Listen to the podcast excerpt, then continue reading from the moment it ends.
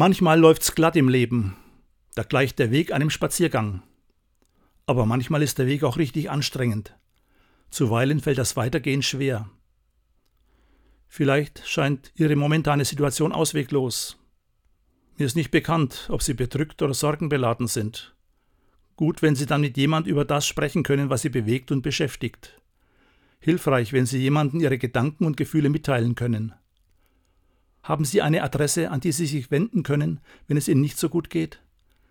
Ich möchte Sie in Ihrer Situation gewiss machen.